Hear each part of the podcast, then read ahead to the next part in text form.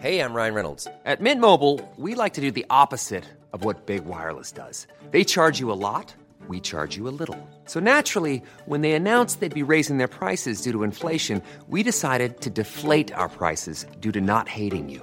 That's right. We're cutting the price of Mint Unlimited from $30 a month to just $15 a month. Give it a try at mintmobile.com slash switch. $45 upfront for three months plus taxes and fees. Promo rate for new customers for limited time. Unlimited more than 40 gigabytes per month. Slows. Full terms at mintmobile.com. Esto es República H, la información más importante de lo que pasa en el interior de la República, con el punto de vista objetivo, claro y dinámico de Blanca Becerril. Buenas tardes, son las 12 del día en punto de este ya mm, jueves, jueves 7 de noviembre del año 2019. Yo soy Blanca Becerril, esto es República H aquí por el Heraldo Radio y hoy, como el día de ayer, estamos transmitiendo totalmente en vivo desde la edición número 60 de la Semana Nacional de Radio y Televisión aquí en la Ciudad de México. Y antes de empezar con todas las noticias, porque hoy tenemos un muy buen programa, pues vamos a darle unos minutitos a una persona que realmente es un talento en este eh, pues en este rubro de la radio y me refiero a Adrián Laris, ahorita les voy a platicar por qué, porque Adrián Laris es el presidente de la Asociación de Radio del Valle de México, también es consejero de la Cámara Nacional de la Industria de la Radio y Tele, donde estamos transmitiendo ahora totalmente en vivo y por si fuera poco, también es director de El Heraldo Radio. Adrián, ¿cómo estás? Hola Blanca, qué gusto saludarte, muchas gracias por esta invitación. Oye, pues cuéntanos un poco para que la gente eh, pues también pueda entender por qué hoy el Heraldo Radio está transmitiendo en vivo desde el día de ayer aquí, desde esta edición número 60 de la Semana Nacional de la Radio y la Televisión. Claro que sí, te platico. Eh, pues esta es la 60 Semana Nacional de la Industria de la Radio y la Televisión.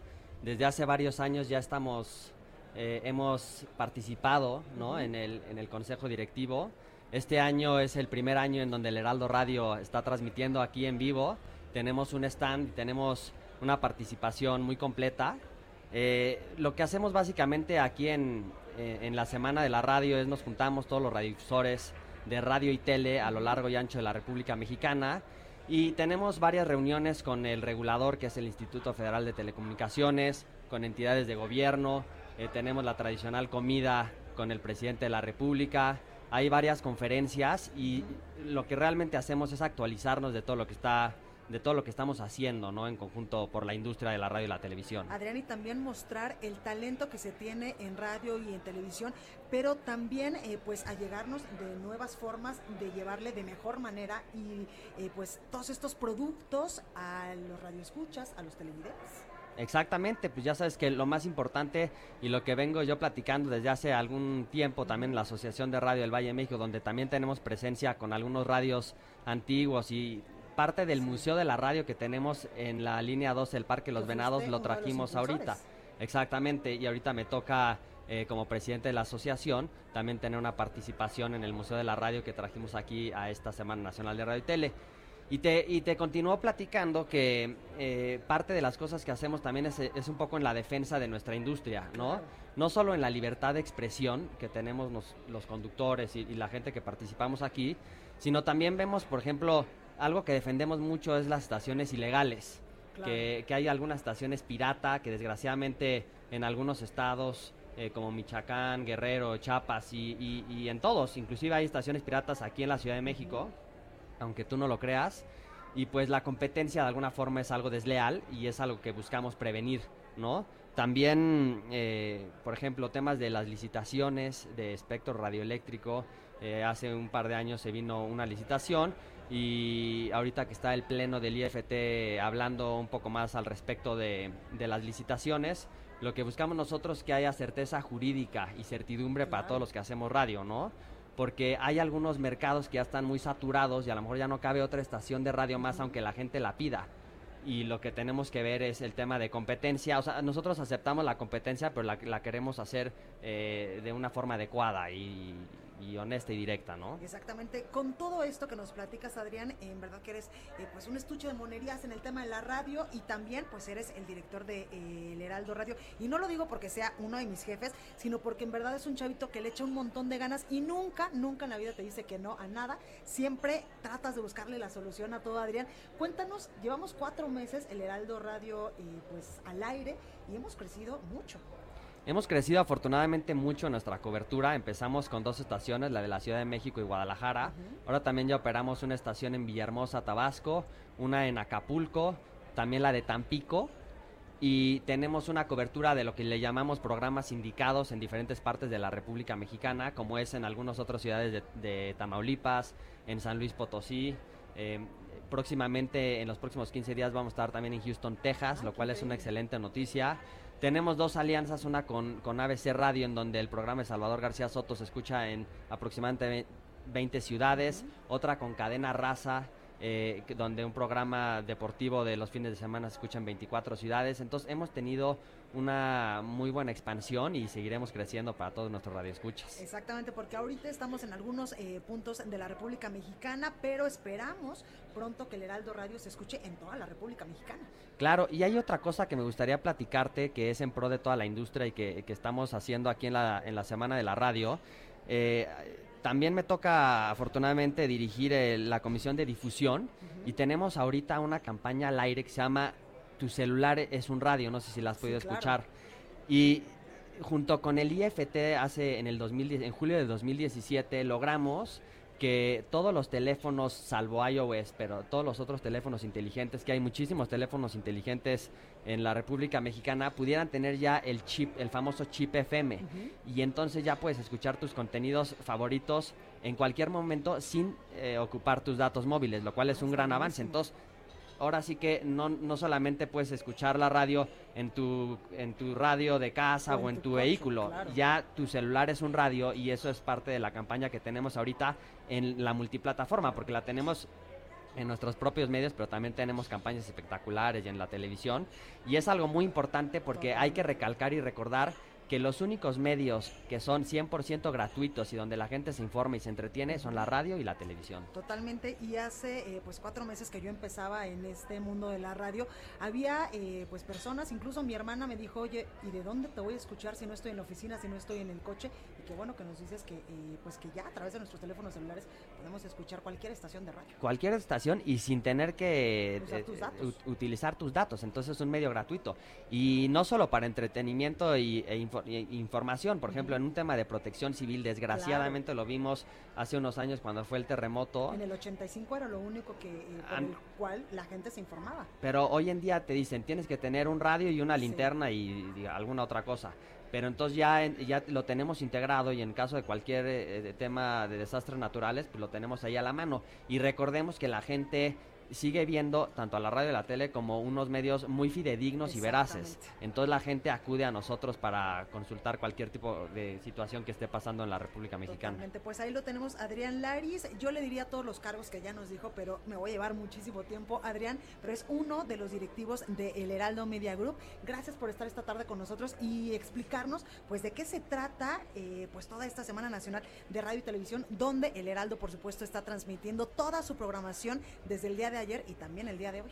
Muchas gracias a ti, Blanca. Gracias. Bueno, pues ahí lo tenemos. Ahora sí, vamos a un resumen de noticias, pero antes recuerde que nos puede ver, eh, bueno, más bien escuchar en nuestras redes sociales y también ver, porque ya tenemos streaming. En la Ciudad de México estamos por el 98.5 de FM, en Guadalajara, Jalisco por el 100.3 de FM, en San Luis Potosí 93.1, en Tampico, Tamaulipas 92.5, Reynosa 103.3, Villahermosa, Tabasco 106.3 de FM, Acapulco, como ya nos lo decía Adrián, Acapulco Guerrero desde el mes, eh, desde este mes, desde el primero de noviembre, por el 92.5 de FM y en nuestras redes sociales estamos en Instagram como arroba el heraldo de México, en YouTube completamente en vivo, el heraldo de México. Y en Twitter estamos como el arroba el heraldo guion bajo MX, mi Twitter, per- mi Twitter personal arroba blanca becerril. Y ahora sí vamos a un resumen de noticias y recuerda que estamos transmitiendo desde la Semana Nacional de Radio y Televisión. En resumen, El embajador de México en Jordania, Roberto Rodríguez, informó que los tres mexicanos que fueron agredidos con cuchillo el día de ayer ya se encuentran fuera de peligro y fueron trasladados a la ciudad de Amán. La Cámara de Diputados aprobó una reserva a la reforma que fortalece las facultades de la Unidad de Inteligencia Financiera a fin de eliminar la facultad de promover la extinción de dominio de recursos bloqueados. Escuchemos.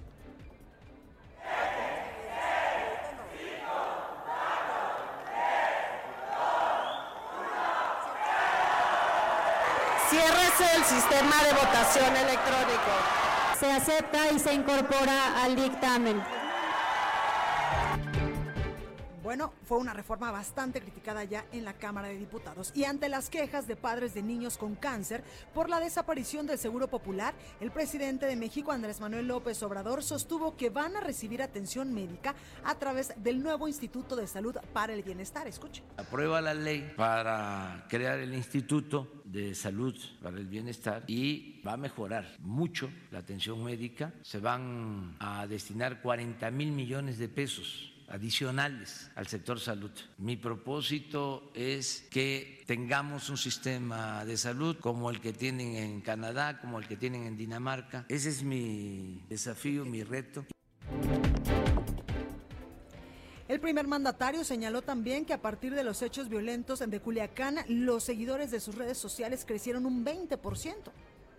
Cuando hay más polémica, sube el número de escuchas o de participantes en redes sociales. De 15 días a la fecha, a partir de lo de Culiacán, en lo que son las redes sociales nuestras, en mi Face, en el Twitter, está creciendo el número de participantes. Teníamos alrededor de 100 mil en, en vivo y en estos últimos días hemos estado en 120, 130, o sea, 20% más, o sea, ha, ha crecido. Es muy interesante.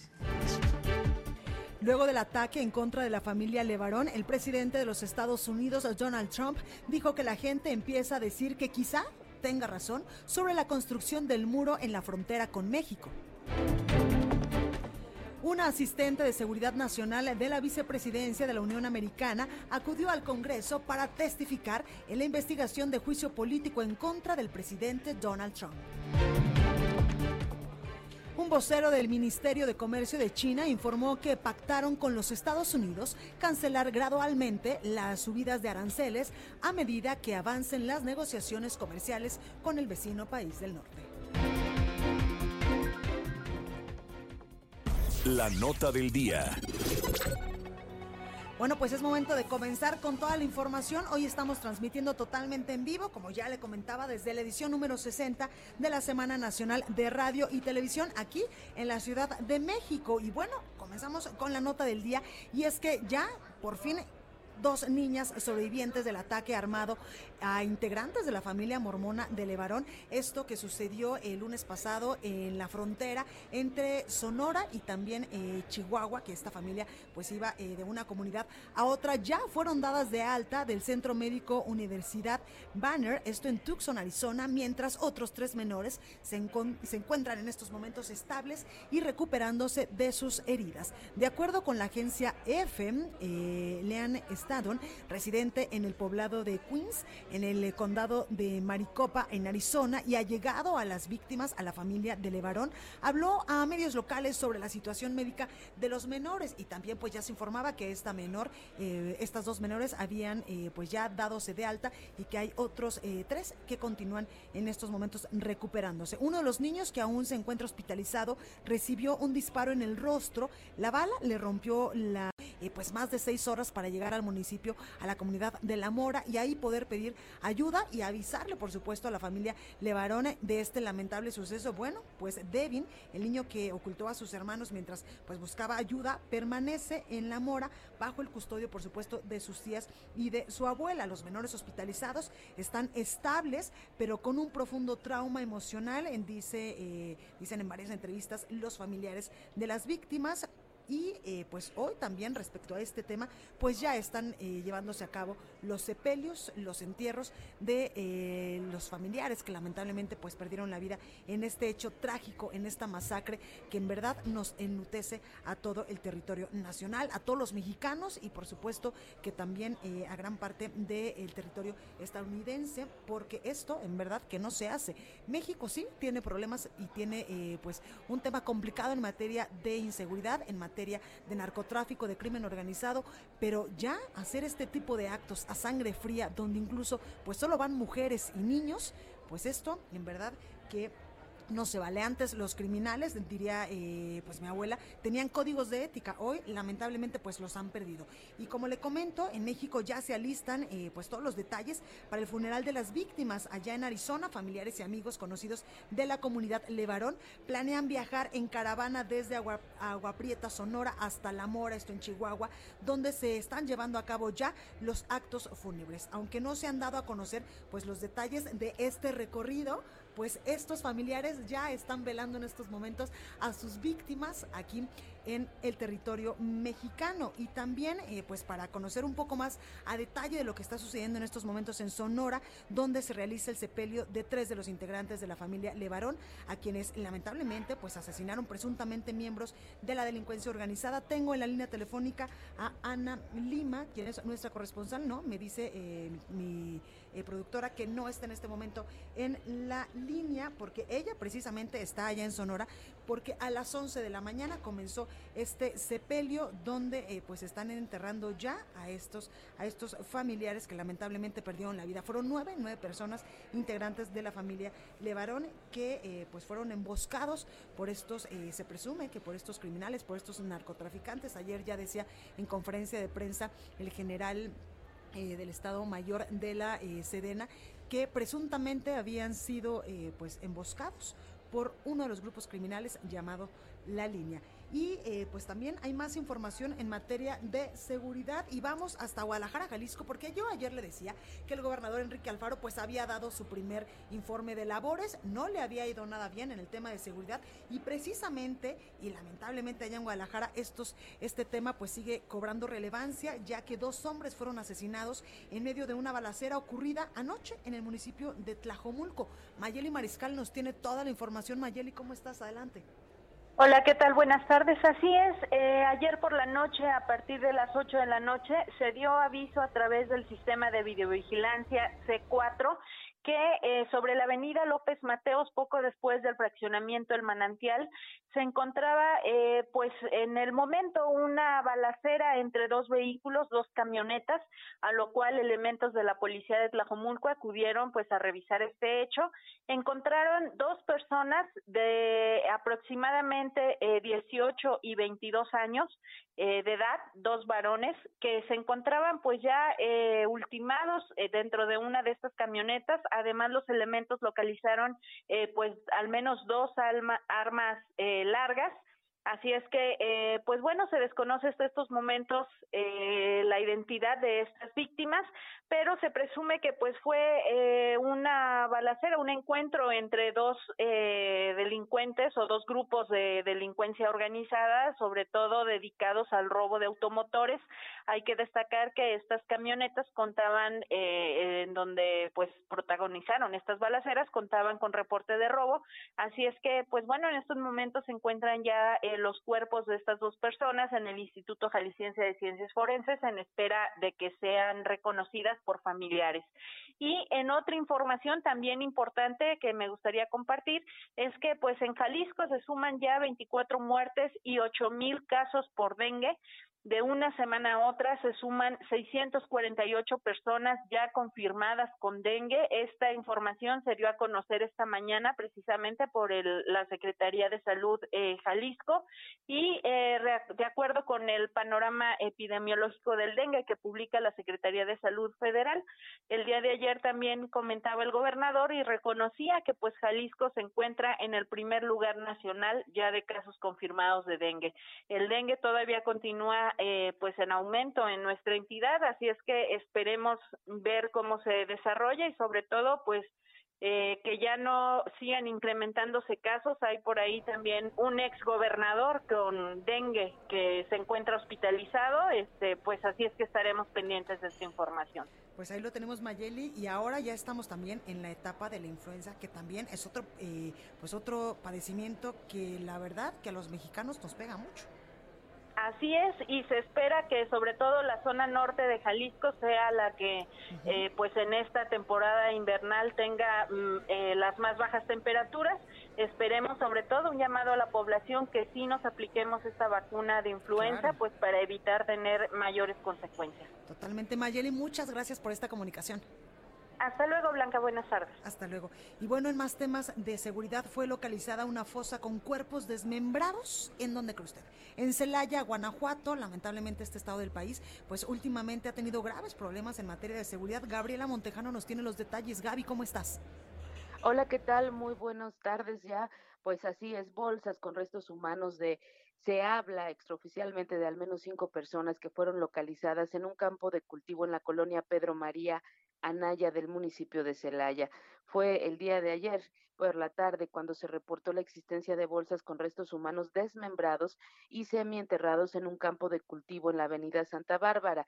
Es en el acceso a Pedro María Anaya donde se encontraron múltiples bolsas con los cuerpos en estado de descomposición. Se trata de un terreno de cultivo aproximadamente a 80 metros de la avenida Santa Bárbara en esta mencionada colonia, en donde a la vista se apreciaban tres bolsas plásticas de color negro con segmentos corpóreos en su interior. De manera preliminar se habla de que son más de 10 las bolsas que podrían contener los cinco cadáveres.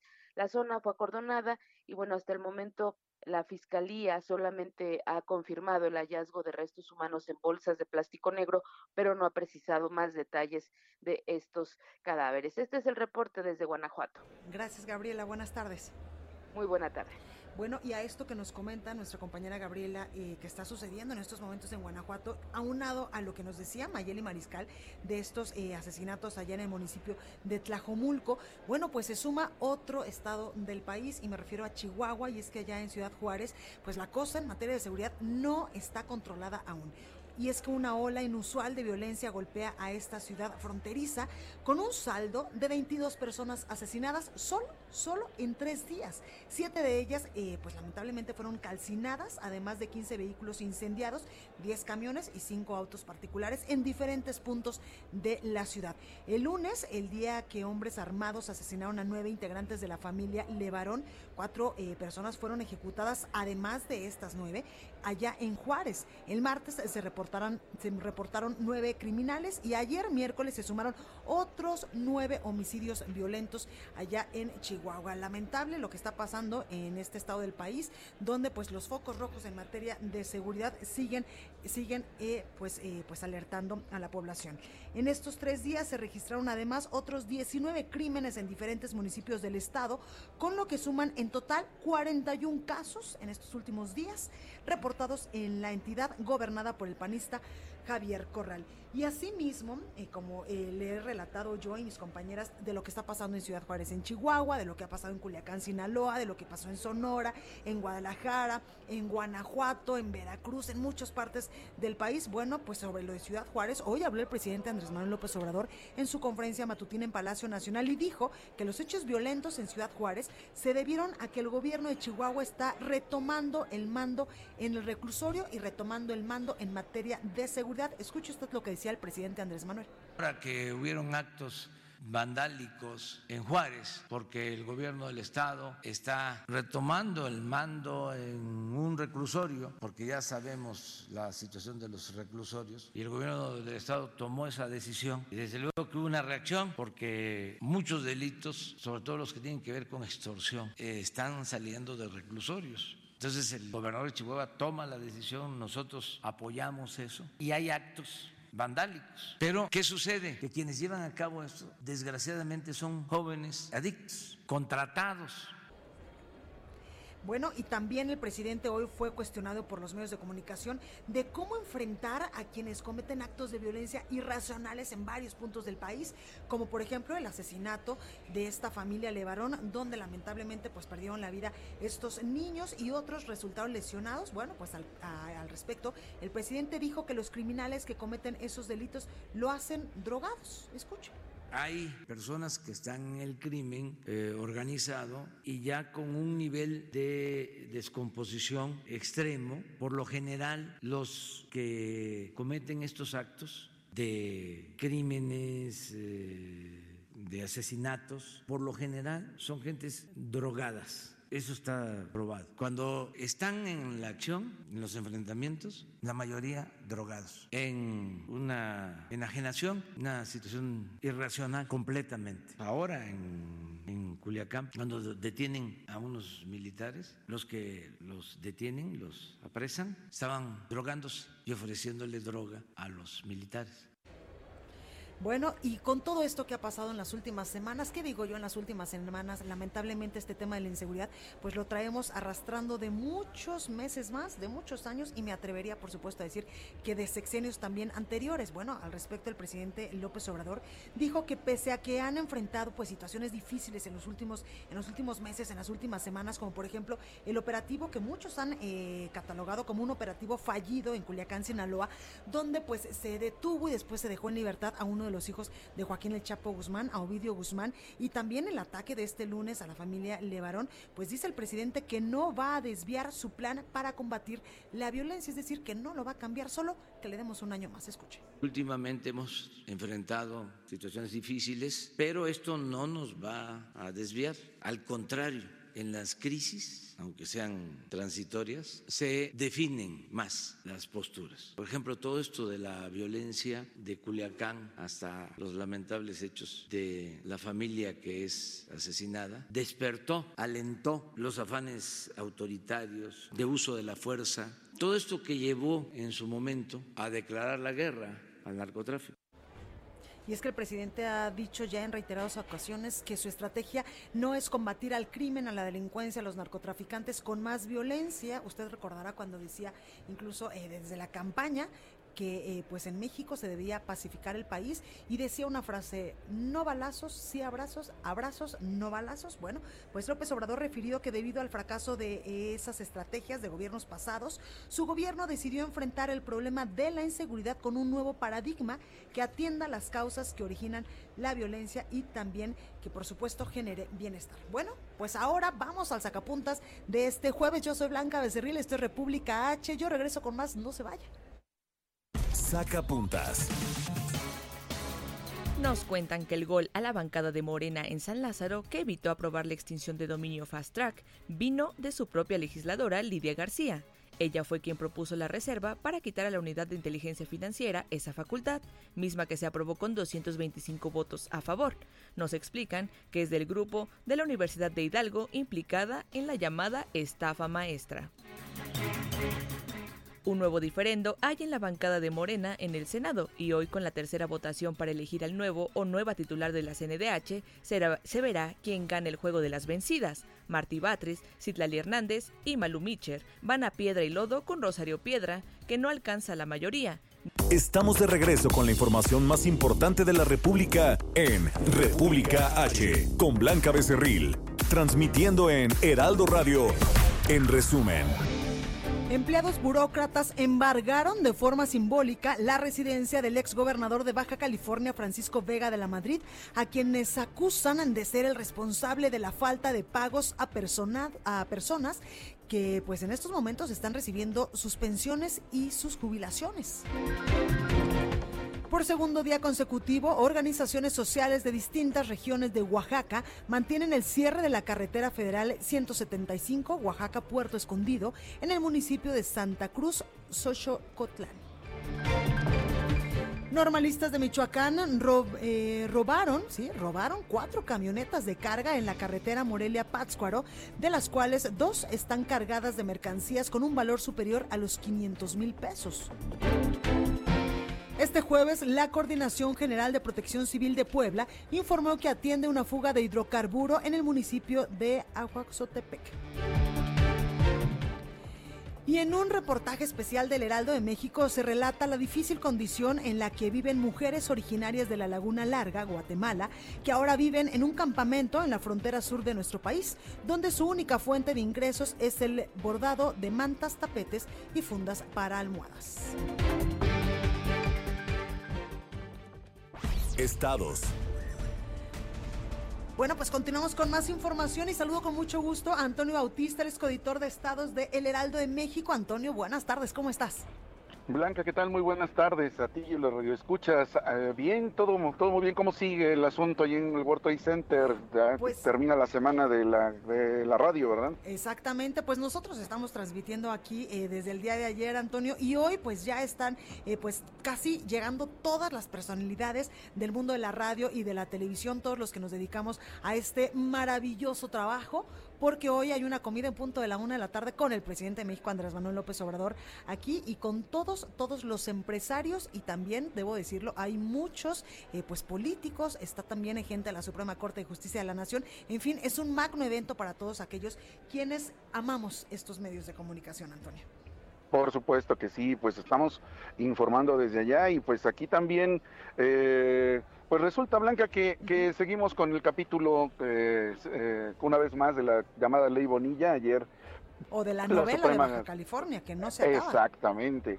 No se acaba. Fíjate que ayer la Suprema Corte de Justicia de la Nación pues desechó la impugnación que presentó el Instituto Nacional Electoral contra esta llamada ley Bonilla, que es en realidad el decreto 351 publicado en el Diario Oficial del Estado, mediante el cual se aprueba la ampliación de mandato de dos a cinco años. Y bueno, pues este podría parecer que es un round ganado ya para el Congreso de Baja California, sin embargo, todavía tiene seis, seis pendientes como acciones de inconstitucionalidad y una controversia constitucional que presentó el gobernador Kiko Vega la Madrid poco antes de dejar el cargo.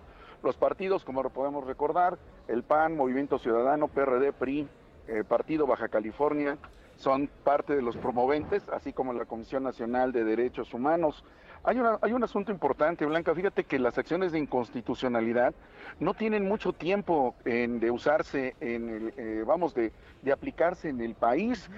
Eh, esto fue a partir de una reforma de 1994 que permitió que la estructura de eh, la Corte se, se pudieran recibir este tipo de acciones ¿sí? a partir de la modificación al artículo 105 de la Constitución y, ellos, y esto le permitió a la Corte el análisis en abstracto de una norma, ley, tratado, tratado internacional incluso, para saber si es o no contrario a lo establecido en la Constitución.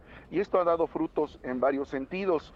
Eh, hay, una, hay una controversia que se presentó en 2001 que eh, tiene, digamos, algo que ver con lo que está pasando ahorita en Baja California. Y es que a partir de la controversia constitucional presentada en ese año, en marzo de, de 2001, en marzo de 2001, en la que el ponente fue Guillermo Ortiz Mayagoitia, el ministro Guillermo Ortiz Mayagoitia, eh, consideró procedente la acción de inconstitucionalidad para eh, señalar que la Corte puede este, revisar lo que hacen los congresos locales de sus modificaciones constitucionales locales. Esta fue una controversia, una acción de inconstitucionalidad que se presentó eh, contra el Congreso de Tabasco y determinó que los congresos, las constituciones locales tienen que estar subordinadas a la Constitución Federal, a la Carta Magna. No pueden actuar sin respetar lo que dice la Carta Magna. Y que esto, esta, este asunto de, de revisar lo que hagan los congresos locales o las modificaciones constitucionales locales, no significa una invasión a la soberanía, que es algo que estaba en un argumento que han estado planteando los legisladores de Baja California, que dicen que ellos son soberanos y pueden hacer las modificaciones a su constitución. Sí, efectivamente sí, pero la Corte determinó en 2001 que deben respetar la Carta Magna estas modificaciones.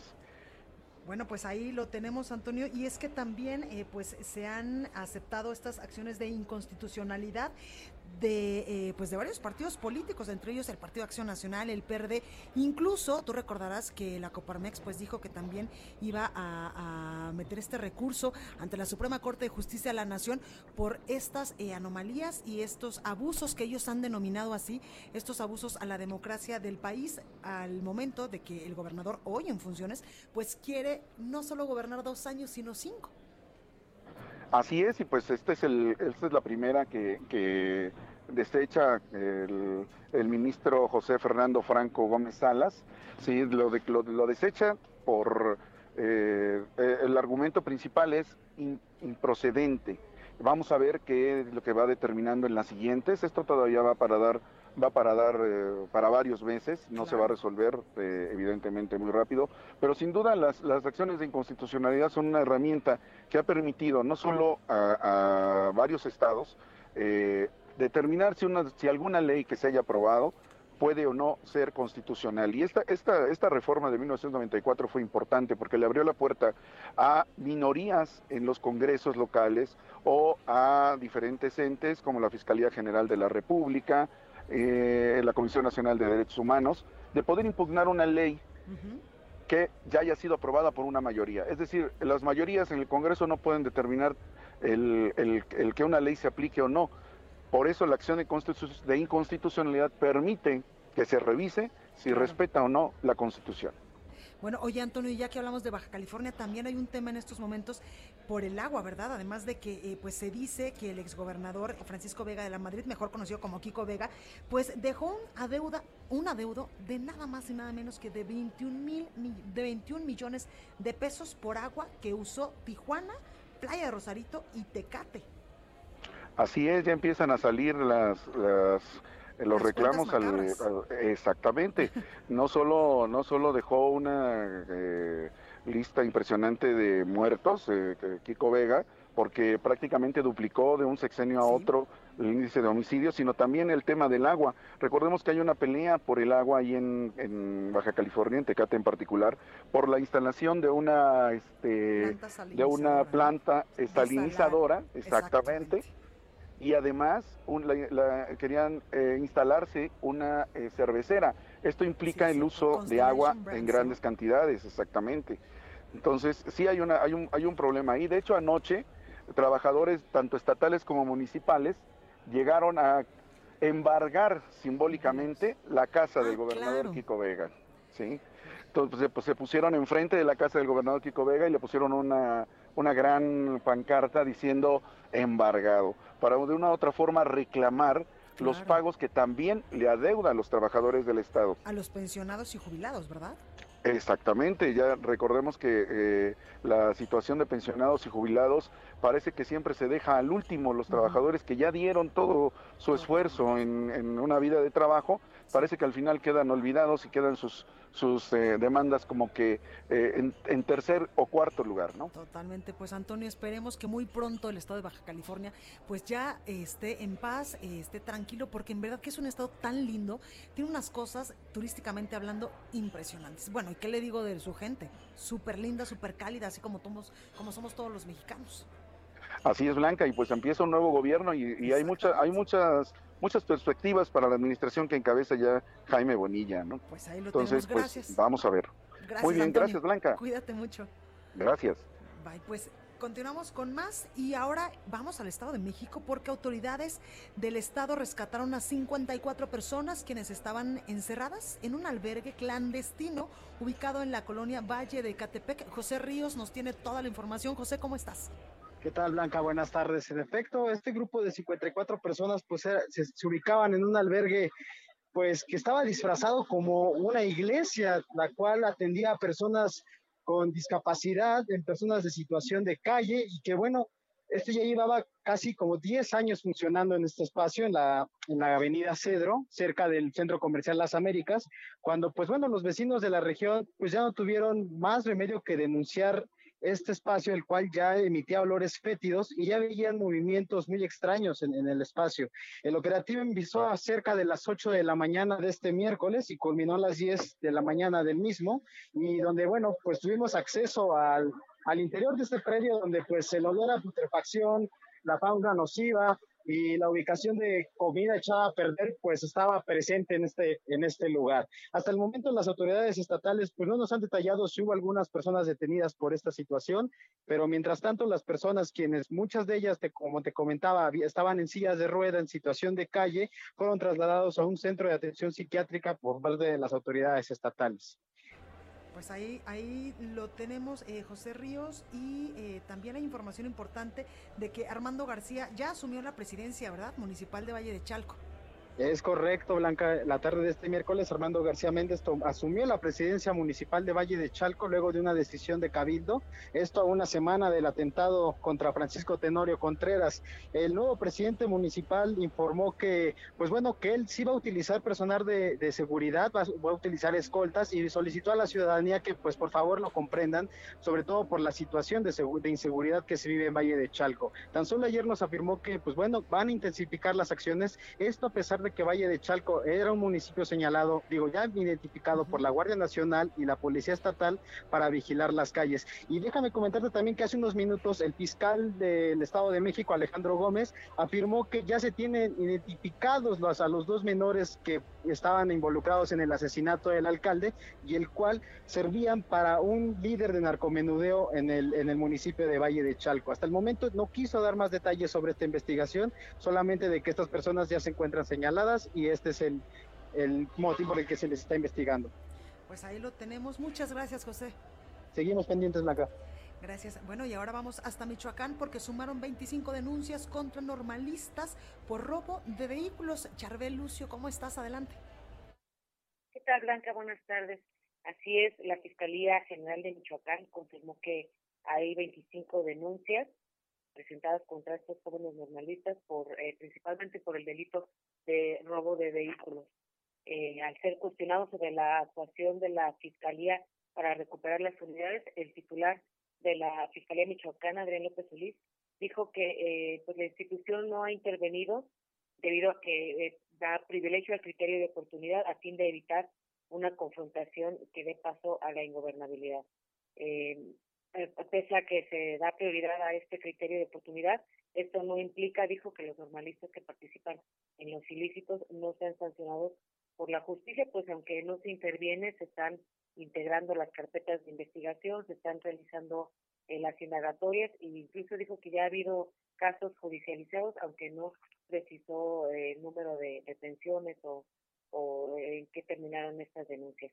Hay que recordar que desde el pasado martes los normalistas, además de estas retenciones, también eh, bloquearon las vías férreas en la localidad de Tibitepí, en el municipio de Morelia, y recientemente también en la comunidad de Calzoncin, allá en Uruapan, y eh, por estas acciones también ya fueron denunciados por empresarios michoacanos ante la Fiscalía General de la República. Los manifestantes exigen que las autoridades federales les otorguen 900 plazas automáticas para los estudiantes egresados en 2019. Pues ahí tenemos eh, información de último momento allá en Michoacán. Charbel, gracias por esta comunicación. Hasta luego, buen día. Buen día. Y vamos de Michoacán hasta Puebla porque la Sindicatura Municipal de Tehuacán aprobó que se inicie un proceso de revocación de mandato contra el alcalde morenista Felipe Parjanen Martínez por presuntas irregularidades. En un comunicado, el área municipal avaló este miércoles la sesión extraordinaria que realizó el Cabildo el lunes pasado, en donde se acordó enviar este proceso para que se eh, pues que sea evaluado en el Congreso del Estado. Dice este comunicado, la sindicatura municipal acatará la instrucción del Cabildo de presentar ante el Congreso del Estado la solicitud de revocación de mandato del alcalde.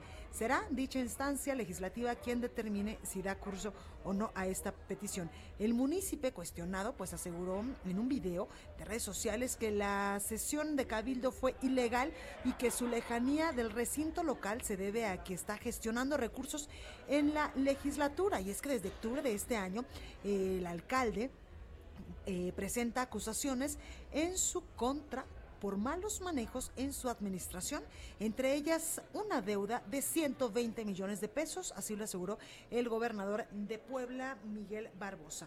Asumió la organización civil Ingavi solicitó este mismo mes la revocación de mandato contra el alcalde. A inicios de noviembre, cinco funcionarios, entre ellos la tesorera, secretario general y también el contralor, fueron despedidos por el ayuntamiento y estos iniciaron denuncias ante la Fiscalía Estatal en contra, por supuesto, de este edil morenista que ganó las elecciones apenas en el 2018 con la coalición Juntos Haremos Historia, encabezada, por supuesto, por Morena y que su cargo terminaría hasta el próximo 2021, pero en estos momentos la sindicatura municipal de Tehuacán Puebla pues aprobó que se inicie un proceso de revocación de mandato contra este alcalde Felipe Padjane Martínez. Y ya que estamos en Puebla, la Coordinación General de Protección Civil del Estado informó hoy que se atiende ya una fuga de hidrocarburos en el municipio de Ajuazotepec, en la carretera federal Tlaxco-Tejocolal, Tejocotal, perdóneme usted,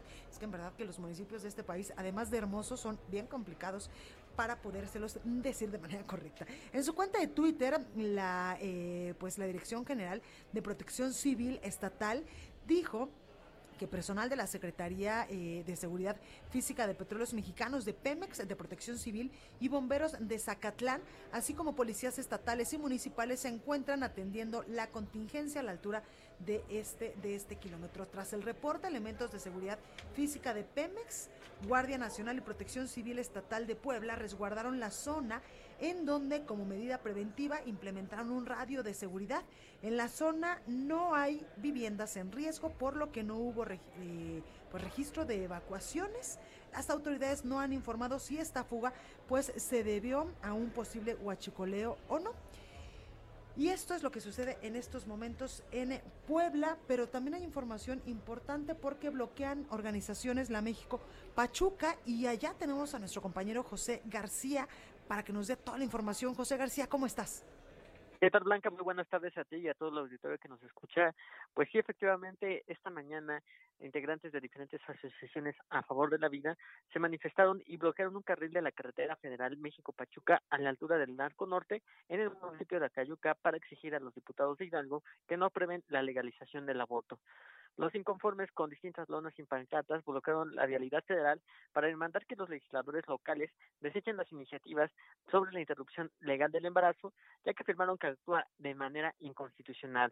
También en la movilización participan miembros de organizaciones como Vive México, Coalición Sumas y la Sociedad Hidalguense, quienes reclamaron que los legisladores locales no los escucharon y por ello decidieron manifestarse en las vialidades más importantes. También acusaron que más de 10.000 personas participaron en los foros ciudadanos que organizó el Congreso y se pronunciaron en contra de la legalización del aborto, así como más de 70.000 firmas ciudadanas que recaudaron y por ello anunciaron que en caso de continuar con estas acciones interpondrán un juicio político contra los legisladores que apoyen el aborto. El jueves pasado, los integrantes del Movimiento Nacional por la Vida tomaron la tribuna del Congreso local para exigir la eliminación de la medida, mientras que también el martes pasado se volvieron a manifestar a las afueras del recinto legislativo para exigir un cese a las iniciativas a favor del aborto. Hasta el momento permanecen los integrantes en la vialidad, exigiendo que los diputados tomen en cuenta sus manifestaciones o de lo contrario continuarán con las movilizaciones en distintas vialidades de la ciudad. Hasta aquí el reporte que tenemos, Blanca. José, gracias por esta comunicación. Gracias, muy buenas tardes. Bueno, y también hay bloqueos en Oaxaca y es que cierran cruceros de este estado del país.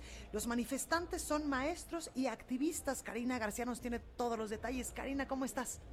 Así es, Blanca, muy buenas tardes. De manera simultánea, maestros de la sección 22 de Oaxaca e integrantes de organizaciones bloquean al menos dos cruceros importantes de la capital oaxaqueña para demandar atención a sus demandas económicas y educativas.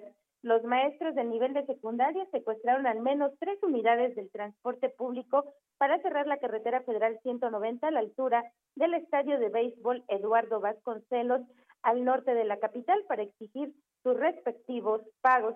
Por otro lado, comentarte que organizaciones sociales de distintas regiones de Oaxaca mantienen por segundo día consecutivo el cierre de la carretera federal 175 Oaxaca-Puerto Escondido a la altura del Aeropuerto Internacional Benito Juárez en el municipio conurbado de Santa Cruz, Jojocotlán.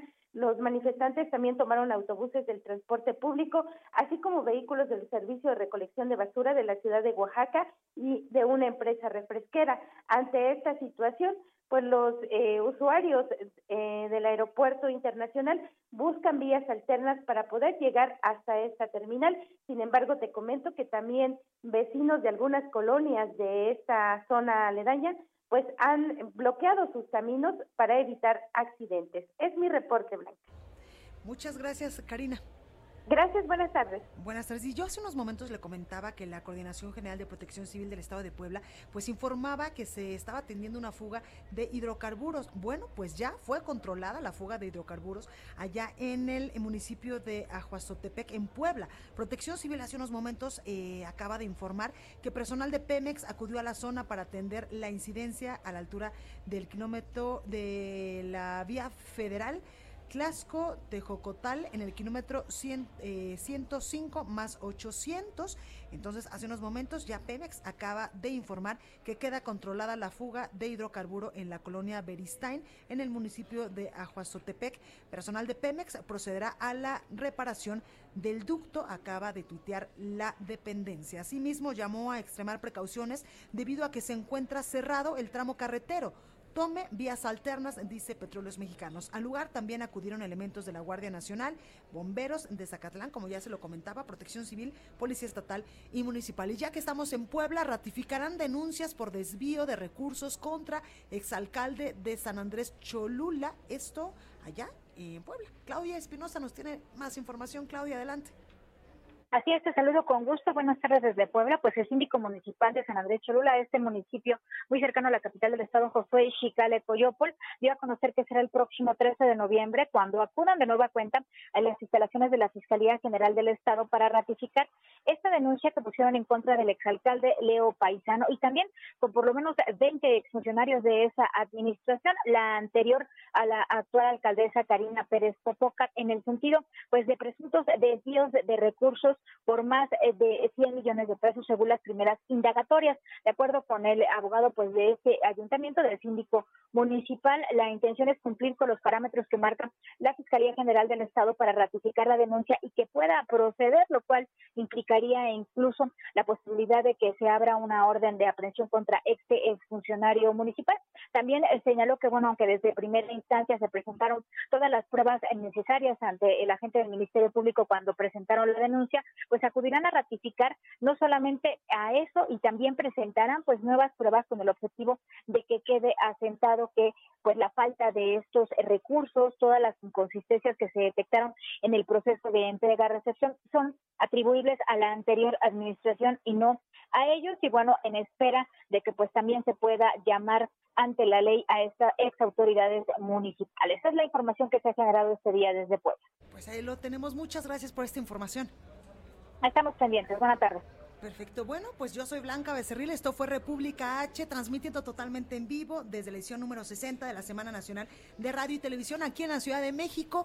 Yo le deseo que tenga un excelente jueves. Sea muy feliz porque ya mañana es viernes. Y yo les el día de mañana en punto a las 12 con más información. Que tenga un excelente jueves y sonríe. Esto fue República H, la información más importante de lo que pasa en el interior de la República, con el punto de vista objetivo, claro y dinámico de Blanca Becerril. Continúa escuchando Heraldo Radio, donde la H suena y ahora también se escucha. Una estación de Heraldo Media Group. Heraldo Radio.